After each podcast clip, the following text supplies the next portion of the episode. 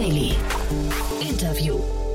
Herzlich willkommen zurück zu Startup Insider Daily. Mein Name ist Jan Thomas und wie vorhin angekündigt, Alex Melzer ist bei uns zu Gast zum wiederholten Male, der Gründer und CEO von Solar ein Unternehmen aus Berlin, das sich mit dem Thema Solarenergie beschäftigt, gerade 20 Millionen Euro eingesammelt hat von der Berliner Volksbank und wie es dazu kam und warum das auch eine Erweiterung des bisherigen Geschäftsmodells bedeutet, das hört ihr sofort. Ist wirklich ein tolles Gespräch geworden. Kurz aber noch der Hinweis auf die weitere Folge. Nachher um 16 Uhr ist bei uns zu Gast Alex von Haasdorf. Er ist der Co-Founder und CEO von LiveBuy. Und das ist auch wirklich ein sehr, sehr spannendes Thema, finde ich. Live-Shopping, habt ihr wahrscheinlich schon mitbekommen, ist so gerade das Thema der Stunde im ja, E-Commerce oder Influencer-Bereich. Und LiveBuy baut dafür eine Infrastruktur, so ein bisschen, ja, kann man sagen, das AWS für das Live-Shopping-Thema.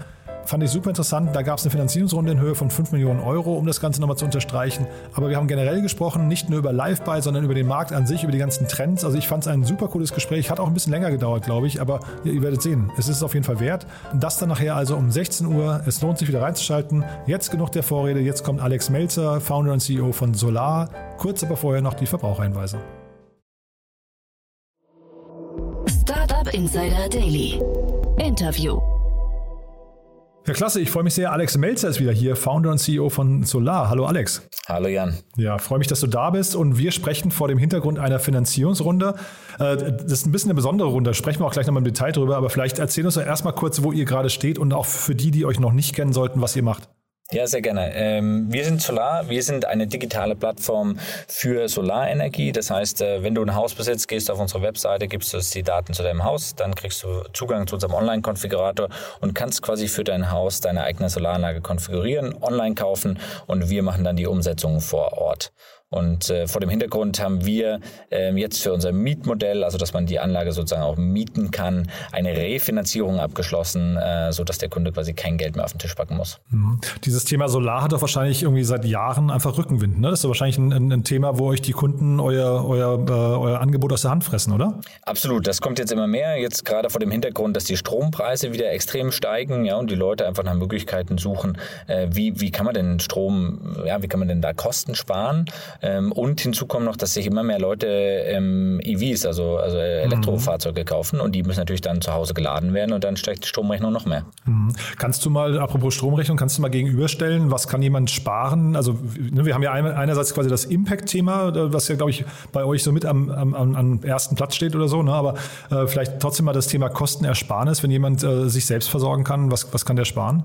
Ja, absolut. Also wenn, wenn ein normaler Haushalt zahlt im Schnitt 1800 Euro bis 2000 Euro für den Strom über das Jahr und äh, diese Rechnung kann er eigentlich auf 200, 300 Euro mehr runterbringen. Also äh, zwischen 1500, 1700 Euro kann ein Haushalt sparen, wenn er sich eine Solaranlage und eine Batterie aufs Haus baut. Und mit welcher, ähm, achso, ja. Mhm. Wir nennen das immer das, äh, das grüne trojanische Pferd, ähm, weil der Kunde kauft natürlich nicht primär aus einem grünen Gedanken, äh, sondern er kauft das aus einer Ersparnisgedanken heraus, aber er tut natürlich dabei gleichzeitig was Grünes, was Gutes und das ist das grüne trojanische Pferd. Und diese 1500, sage ich mal, Euro, die man pro Jahr sparen kann, welches Investment muss man in, in dem Kontext mitbringen? Äh, was, was, welche Vorleistung muss ich da irgendwie äh, aufwenden? Ja, also gute Anlagen gibt's so ab 10.000 Euro. Wie gesagt, mit unserem Mietmodell äh, muss man da auch gar nicht das Geld auf den Tisch legen, sondern, sondern kann das komplett äh, mieten, zahlt nur einen monatlichen Beitrag. Also es geht bei 10.000 Euro los und die meisten Kunden äh, zahlen im Schnitt äh, 20.000 Euro. Ähm, die Ersparnis ist vor allen Dingen davon abhängig, wie viel von dem Strom ich selber brauche. Und wenn ich natürlich dann noch zu Hause mein, mein E-Fahrzeug lade, ja, dann spare ich mir das Geld, was ich früher an Aral oder BP geschleppt habe. Ähm, das kann ich quasi jetzt zu Hause kostenlos von der Sonne tanken. Mhm. Und äh, also jetzt rein von der Kalkulation her, geht man davon aus, es hält dann mindestens 10, 15 Jahre, ja? Also die Anlage hält äh, über 20 Jahre. Ach ja, stark. Genau. Ja, und jetzt hast du ja mehrfach das Thema Mietmodell schon angesprochen. Äh, das ist auch der Hintergrund eurer, äh, eurer ja, das ist so eine gesonderte Finanzierungsrunde. Das ist gar keine Serious irgendwas, sondern es ist eine Sonderrunde. Äh, du musst mal ein bisschen erzählen. Die ist mit der Berliner, Berliner Volksbank abgeschlossen worden. Und ich habe bei TechEU gelesen, es ging über ein SPV, also über ein Special Purpose Vehicle. Das ist irgendwie auch nochmal eine besondere Konstruktion, ne? Genau, also äh, traditionell ähm, macht man das so, wenn man, wenn man, äh, wenn man diese Assets sozusagen, also die, die Solaranlagen auf den Dächern, die bündelt man in sogenannten SPVs, in den Zweckgesellschaften im Deutschen. Und diese Zweckgesellschaften refinanziert man dann am, am Kapitalmarkt. Und das haben wir getan. Da haben wir mit der Berliner Volksbank einen sehr, sehr starken Partner gefunden, die da äh, sehr viel Erfahrung auch drin haben ähm, und die dann äh, sozusagen diese Refinanzierung des Vehikels machen. Und sehen wir dann jetzt hier eigentlich bei so einer Berliner Volksbank oder dann vielleicht auch später bei den Sparkassen und so weiter schon so einen ersten Schritt in Richtung, ich weiß gar nicht, ist das Revenue-Based Financing oder ist das Working Capital Financing oder wie würdest du es bezeichnen? Weil es ist ja zumindest nicht der klassische Kredit wahrscheinlich, den sie da vergeben, ne? Nee, absolut nicht. Also das ist äh, sozusagen, man, man nennt das ein Non-Recourse äh, Financing, also weil sozusagen die, die, das Vehikel selber der Garantiegeber ist und äh, wir gar nicht als Gesellschafter. Ähm, tatsächlich ist das äh, sehr viel getrieben von KfW-Mitteln, ähm, also von der Kreditanstalt für Wiederaufbau, die natürlich mit ihrem äh, Programm dort versucht, die Erneuerbaren voranzutreiben. Plus ähm, die, es gibt verschiedene Banken in Deutschland, die sehr viel Erfahrung in der Finanzierung von Erneuerbaren haben. Ja, also ich glaube, das ist hier eher so in dem, in dem Segment der erneuerbaren Finanzierung. Und das heißt, das haben wir vorhin vergessen, die KfW spielt auch noch eine große Rolle dabei, ja? Die, da, da, die KfW läuft aber nur über die Bank. Also da haben wir gar nichts erstmal per se mit zu tun, mhm. äh, sondern die KfW agiert ja immer nur mit der Bank direkt. Ja, aber ich meine bei der Kostenersparnis. Ne? Wir haben ja vorhin so ein bisschen die Rechnung aufgetan und äh, im Prinzip muss man sagen, da kommen auch noch Subventionen dazu, ne? Ähm, also die, die, die Zinssätze, die wir dort zahlen, sind natürlich im internationalen Vergleich sehr attraktiv, aber fairerweise muss man auch sagen, dass in Deutschland oder generell in Europa wir ein extrem niedrig, Niedrigzinsumfeld haben, ja, und ähm, die ein, ein Kredit oder eine Finanzierung für was wir hier runterliegend haben, sind deutsche Haus, äh, Hausbesitzer. Ja, also das heißt, das Risiko in diesem Asset ist super, super gering. Mhm. Äh, das heißt, ich würde da nicht von einer Subvention sprechen, sondern äh, ist es einfach ein, ein niedriger Zinssatz in dieser Assetklasse. Ah ja. Und jetzt hast du gerade vorhin gesagt, ihr, äh, jemand zahlt ungefähr so 10.000 bis 20.000 Euro für seine Anlage. 20 Millionen bedeutet dann letztendlich, damit kommt man gar nicht jetzt aus eurer Sicht gar nicht so weit. Ne? Ähm, ist das jetzt quasi ein erster Schritt und kann dann erweitert werden? Oder ist das schon mal für euch jetzt eher so ein, ich weiß nicht, ein, deckt das mal so den, den Jahres- oder Zweijahresbedarf bei euch ab? Ähm, absolut, das, das ist jetzt der erste Schritt für uns. Äh, für uns ist die Miete auch gar nicht unser Hauptprodukt, sondern der, der Kauf äh, von, den, von den Einfamilienhausbesitzern mhm. ist unser Hauptprodukt. Die Miete ist quasi ein, ein Segment, was wir hinzugefügt haben. Und das, das, äh, also das, das hilft nur ein paar Monate sozusagen. Und wir arbeiten jetzt mit verschiedenen Banken, ähm, diese, die, dieses Vehikel quasi größer zu machen und neue mhm. Finanzierung da oben drauf zu stülpen. Ja, ich hatte mich tatsächlich, als ich das gelesen habe, gefragt, es gibt ja quasi zwei große Player in dem dem Bereich, also zumindest im Startup-Kontext. Einmal gibt es euch mit Solar und dann gibt es Enpal. Und die waren eigentlich aus meiner Sicht relativ unterschiedlich aufgestellt und ich habe jetzt das Gefühl, ihr wandert jetzt so ein bisschen aufeinander zu, ne? Ähm, also was, was wir machen, ist, wir gucken von der Kundenseite und äh, es gibt im Prinzip ein Kundensegment, die möchten nichts mit der Anlage zu tun haben, die wollen kein Geld auf den Tisch packen, die wollen im Prinzip diese Convenience monatlich zu zahlen. Und äh, für die Kunden haben wir uns entschieden, ein eigenes Produkt äh, äh mit aufzulegen. Äh, und das ist auch das Segment, in dem Enpal exklusiv unterwegs ist. Das, das Brot, unser Brot- und Buttergeschäft ist aber das Kaufgeschäft, weil der deutsche Hausbesitzer, das muss man ganz klar sagen, hat einfach Cash. Ja. Mhm.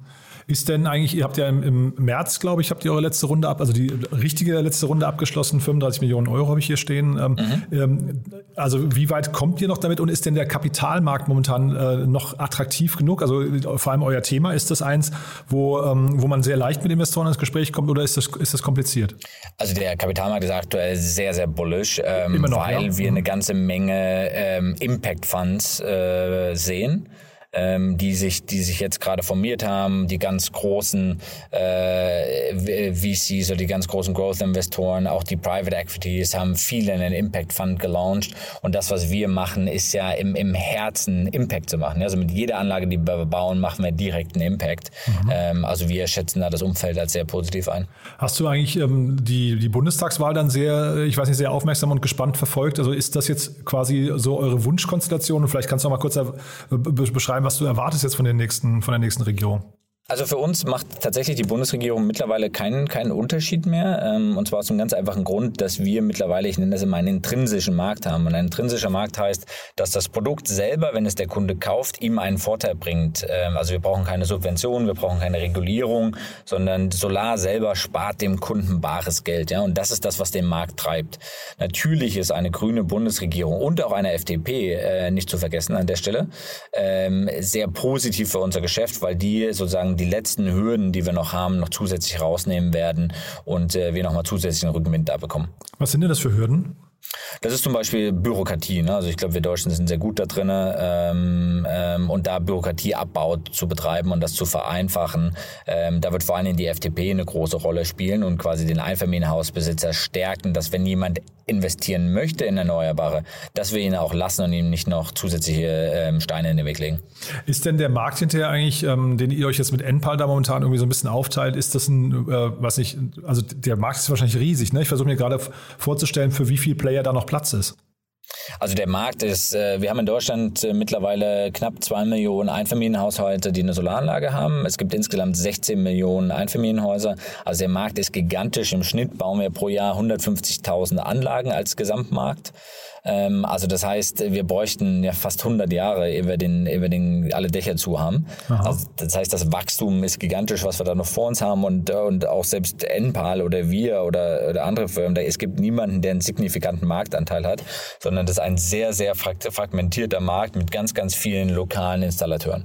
Und sind da die technischen Entwicklungen eigentlich so, dass man, dass sich das auch lohnt zu warten? Also ich weiß nicht, wie bei einer bei, einer, bei einem iPhone oder bei einer, bei einer Playstation oder sowas, dass ich einfach, äh, es macht immer Sinn, auf die nächste Generation zu warten, weil dann irgendwie alles nochmal besser wird? Oder ist das im Solarbereich, du hast ja vorhin gesagt, 20 Jahre mal mindestens hält so eine Anlage, aber ähm, macht das einen Unterschied, ob man fünf Jahre wartet mit der Installation? Dann zahlt man auch fünf Jahre weiter 2000 Euro Stromkosten, wenn man fünf okay. Jahre wartet. Okay.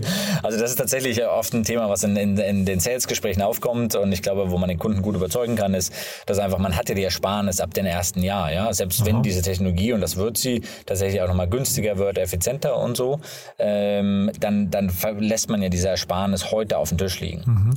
Und diese Wallboxen, ähm, das ist wahrscheinlich für euch auch ein Bereich, mit dem ihr euch beschäftigt und gibt es darüber hinaus noch Themen, die für euch gerade spannend werden? Ja, äh, absolut. Also unser Ziel ist es, der Energiepartner für den Kunde zu werden auf seiner Reise der Elektrifizierung des Haushaltes und äh, auf seiner Reise günstigen und grünen Strom zu bekommen. Ja? Ähm, und Elektrifizierung ist ganz wichtig. Was gerade passiert in dem Haushalt ist, dass die Mobilität elektrifiziert wird, also von, von, von Diesel, Benzinautos auf, auf elektrische Autos, die dann zu Hause geladen werden. Und das Zweite ist, die Wärme wird elektrifiziert. Also die neue Regierung hat zum Beispiel gesagt, dass keine Gasheizung mehr ab 2025 erlaubt sein werden und dann kann man eigentlich nur noch Wärmepumpen machen, die auch wieder elektrisch laufen. Und wir wollen dieser Energiepartner für den Kunden sein, auf dieser Reise dahin, das Haus zu elektrifizieren. Heißt aber auch, ihr bewegt euch nicht raus aus dem Haus, ne? Das heißt, ihr bleibt, ihr bleibt bei den, bei den Einfamilienhäusern und nicht im B2B-Bereich, auch nicht bei den Ladesäulen und so weiter, sondern im Haus. Genau, also die, also fast 80 Prozent der Ladevorgänge finden sowieso im Haus statt äh, und nicht in öffentlichen Ladesäulen oder so. Also Aha. Also wir haben in der öffentlichen Wahrnehmung, in der gesellschaftlichen Diskussion sehr, sehr viel äh, Diskussion, dass es nicht genug Ladesäulen im öffentlichen Raum gibt. Aber das Entscheidende ist, dass wir das im privaten Raum schaffen. Hm, jetzt sind wir ja Ende des Jahres. Magst du nochmal einen Ausblick geben aufs nächste Jahr? Äh, in, in, Bezug auf die Ladesäulen oder? Nee, in Bezug, in, auf, Bezug auf Solar. Achso, ja. ähm, genau. Also für nächstes Jahr ähm, bei uns steht äh, Wachstum weiter im Fokus. Also wir rekrutieren fleißig ähm, such, suchen dann ganz vielen Stellen. Wir, wir borden Partner an. Also wir, bei uns ist da im Sinne des Wortes alle Ampeln auf grün ähm, und äh, planen dann auch nochmal eine Finanzierungsrunde, ähm, wie, sich das, äh, wie sich das gehört. Und äh, ja, also es sah nie besser aus, sagen wir so. cool. Ja, du hast mir, also vielleicht können wir da nochmal kurz drauf eingehen. Du hast mir im Vorfeld gesagt, ihr sucht auch gerade Mitarbeiter. Vielleicht magst du mal ein bisschen über eure Kultur erzählen. Und was ich ja ganz spannend fand, also das kann man ja kurz erzählen, wir, wir beide hatten schon mal einen Termin, der musste dann leider verschoben werden, weil wir äh, oder weil, weil du in ein All-Hands-Meeting musstest. Ist das so ein typischer, also habt ihr eine sehr transparente Informationskultur bei euch auch? Wir haben eine super transparente Informationskultur. Ähm, also Mitarbeitende haben Zugang zu, zu, zu Dashboards und Ähm, wir machen, wir haben zum Beispiel am Freitag ein Ask Me Anything äh, Meeting gemacht, äh, was ich sehr gerne mit unseren Mitarbeitenden mache, weil ich glaube, dass es wichtig ist, dass auch ähm, Mitarbeiter einfach die Fragen, äh, Mitarbeitende die Fragen, die sie haben, stellen können. Ähm, auch kritische Fragen, ja. Also da kommen wir schon ins Schwitzen mit den Fragen, die da gestellt werden. Aber das ist wichtig, dass man diesen Diskurs auch innerhalb einer Company hat, weil das, was uns auszeichnet, ist, wir sind eine Company, die haben, äh, wir wollen einen Impact machen, wir wollen wachsen. Ja, und wenn man das beides vereint, nämlich Wachstum und Impact, dann kann da was ganz Starkes draus werden. Hm. Ja, finde ich, finde ich spannend. Will ich noch mal kurz nachhaken, weil ich das hier noch nie thematisiert habe. Ask me anything. Ähm, also du sagst gerade, da können kritische Fragen aufkommen. Das kann ja wirklich sehr unbequem werden. Für welche Art von Unternehmen ist sowas vielleicht nicht geeignet? Also ich glaube, prinzipiell muss man als, als Führung, ne, als, als, als, äh, als, als Geschäftsführung oder als Management-Team muss man dem gegenüber offen sein, diese kritischen Fragen zuzulassen und auch äh, zuzugeben, äh, dass man vielleicht gewisse Antworten nicht weiß oder dass man in gewissen Feldern einfach schl äh, schlecht ist. Also es, der Kern muss sein, dass man, äh, dass man das als People und Culture sieht und nicht als HR. Ne? Dass man sagt, okay, die Mitarbeitenden ist das Wichtigste, was wir haben und äh, die machen uns erfolgreich. Mhm. Und ähm, wenn, wenn sich jetzt jemand berufen fühlt, ihr habt wahrscheinlich dann eben eure Jobübersicht, äh, aber vielleicht nochmal kurz, gibt es, gibt es Schlüsselpersonen, die ihr gerade sucht? Also ich glaube, wie, wie, wie alle im, äh, im äh, ist natürlich das Tech-Umfeld natürlich super wichtig. Ne? Also quasi Entwickler, die mit ihrer Arbeit diese machen, einen Beitrag zum Klimaschutz machen wollen. Das, das ist etwas, was wir anbieten können. Und dann natürlich suchen wir ähm, äh, Mitarbeitende auf der auf der Partnerseite auch vor allem, also Installateure für unsere Installationspartner, die dann auch die Anlagen äh, wirklich aufs Dach schrauben. Ja, das hatte ich bei Enpal auch im Gespräch gehört. Das ist, glaube ich, fast so ein Bottleneck, ne? Das ist äh, genau, das ist, glaube ich, wie, wie, wie überall in der Branche Handwerker zu bekommen, ist, ist eine Herausforderung. Ich glaube, wir machen das ganz gut mit unserem Partnermodell, wo wir die unsere Partner enablen, sich auf das zu fokussieren, was sie sehr gut machen, nämlich die Installation. Und wir helfen denen tatsächlich auch ähm, Monteure zu finden. Aber klar, ähm, Handwerker ist ein knappes Gut in Deutschland. Startup Insider Daily. One more thing. Präsentiert von OMR Reviews Finde die richtige Software für dein Business. Alex, also ganz großartig, was ihr da macht. Und du weißt ja, wir haben mit OMR Reviews noch eine Kooperation, wo wir unsere Gäste immer noch mal bitten, ein Lieblingstool oder einen Geheimtipp oder so vorzustellen. Und da bin ich gespannt, was du mitgebracht hast. Genau, und ich habe äh, Trello mitgebracht. Ähm, jeder kennt vielleicht dieses Kanban-Tool, wo man Karten äh, zwischen den Listen hin und her schieben kann. Und was ich gemacht habe, ich habe äh, Getting Things Done, ähm, also diese, diese, diese Methodik, um sozusagen den Überblick in dem, in dem täglichen Chaos, was man hat, äh, zu bewahren, ähm, habe ich mir diese Methodik mit äh, Trello gebaut. Und das ist wirklich life-saving, ähm, um den Überblick zu behalten, selbst wenn man eine große Company skaliert. Ähm, also kann ich nur jedem empfehlen, Getting Things Done als Buch und das Ganze im Trello aufzubauen äh, funktioniert fantastisch. Klingt, klingt super. Jetzt musst du vielleicht trotzdem mal einmal ganz kurz noch teasern, was heißt Getting Things Done und vielleicht auch, wie lange hat es gedauert, das zu implementieren? Also Getting Things Done ist eine Methodik, um sozusagen ein, äh, sämtliche Aufgaben, die auf einen Reim prasseln, zu managen äh, und die richtigen Sachen zum richtigen Zeitpunkt äh, zu erledigen. Weil die meisten sind ja bei uns, also die meisten Menschen sind sehr gut im Prokrastinieren, dass man gewisse Themen nicht angeht, weil die Aufgabe zu groß erscheint und man bricht sozusagen diese Aufgaben, die man hat, auf kleinere Stücke runter, macht die richtigen Sachen zum richtigen Zeitpunkt und behält einfach den Überblick in dem, was man tut. Ja, und der, der Kerngedanke ist, dass dass man sich ein Tool aufbaut, was wie ein zweites Gehirn funktioniert. Und das habe ich mal gemacht. Ähm, ähm, habe wirklich, ich schreibe alles auf, ich kann mir nichts mehr merken. Ähm, ich habe da wie ein zweites Gehirn ausgelagert. Ich weiß aber, dass alles da ist. Und das gibt mir sozusagen diesen Peace of Mind, äh, dass ich on top of things bin. Und also man hört raus, der Aufwand hat sich gelohnt. Äh, war trotzdem wahrscheinlich ein sehr langer Schritt dahin, ne? Ähm, also das einzurichten, also das Buch lesen, das geht super schnell. Das ja. ist vielleicht mal am Wochenende. Das einzurichten dauert mal einen Tag oder so. Ich glaube, der, er macht auch in dem Buch Empfehlungen, wie viel Zeit man sich nimmt. Ähm, äh, ich glaube, was schwieriger ist, dann die Disziplin zu haben, das dann auch wirklich durchzuziehen. Ähm, aber ich habe bisher keinen keinen besseren Methodik gefunden, um ehrlich zu sein. Ich habe da schon viel ausprobiert und viel gemacht. One More Thing wurde präsentiert von OMR Reviews. Bewerte auch du deine Lieblingssoftware und erhalte einen 15 Euro Amazon-Gutschein unter moin.omr.com/insider. Alex, ganz, ganz großartig. Vielen Dank, dass du da warst. Äh, ich weiß nicht, haben wir aus deiner Sicht was Wichtiges vergessen? Nee, ich glaube, wir, wir haben alles. Ja, klingt ja auch so, als wäre bei euch viel Bewegung. Also ich würde sagen, wir bleiben in Kontakt. Wenn es die nächsten News gibt, sag gern Bescheid, ja? Auf jeden Fall. Jan, ich danke dir. Startup Insider Daily der tägliche Nachrichtenpodcast der deutschen Startup-Szene. So, das war Alex Melzer, der Founder und CEO von Solar. Ich hoffe, es hat euch Spaß gemacht. Ich fand es wirklich ein cooles Gespräch, muss ich sagen. Und Solar macht genau das Richtige, finde ich, nämlich sie sorgen dafür, dass Solarenergie eine immer schnellere und höhere Marktdurchdringung erfährt. Finde ich super wichtig, muss ich sagen. Von daher freue ich mich auf jeden Fall, dass das Unternehmen so gut unterwegs ist. Ein bisschen anderes Thema, vielleicht ein bisschen kontroverser nachher um 16 Uhr. Dann, wie gesagt, zu Gast Alex von Haasdorf, der Co-Founder und CEO von LiveBuy. Da geht es, wie gesagt, um das Thema Live-Shopping. Steckt ja im Namen schon ein bisschen drin. Ein Riesentrend gerade in der E-Commerce- und Creator-Welt, in der Influencer-Welt.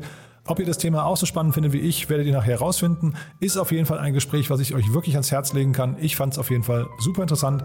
Von daher freue ich mich, wenn wir uns wieder hören. Wenn nicht, euch einen wunderschönen Tag und spätestens bis morgen oder bis nachher, je nachdem. So oder so, alles Gute. Ciao, ciao.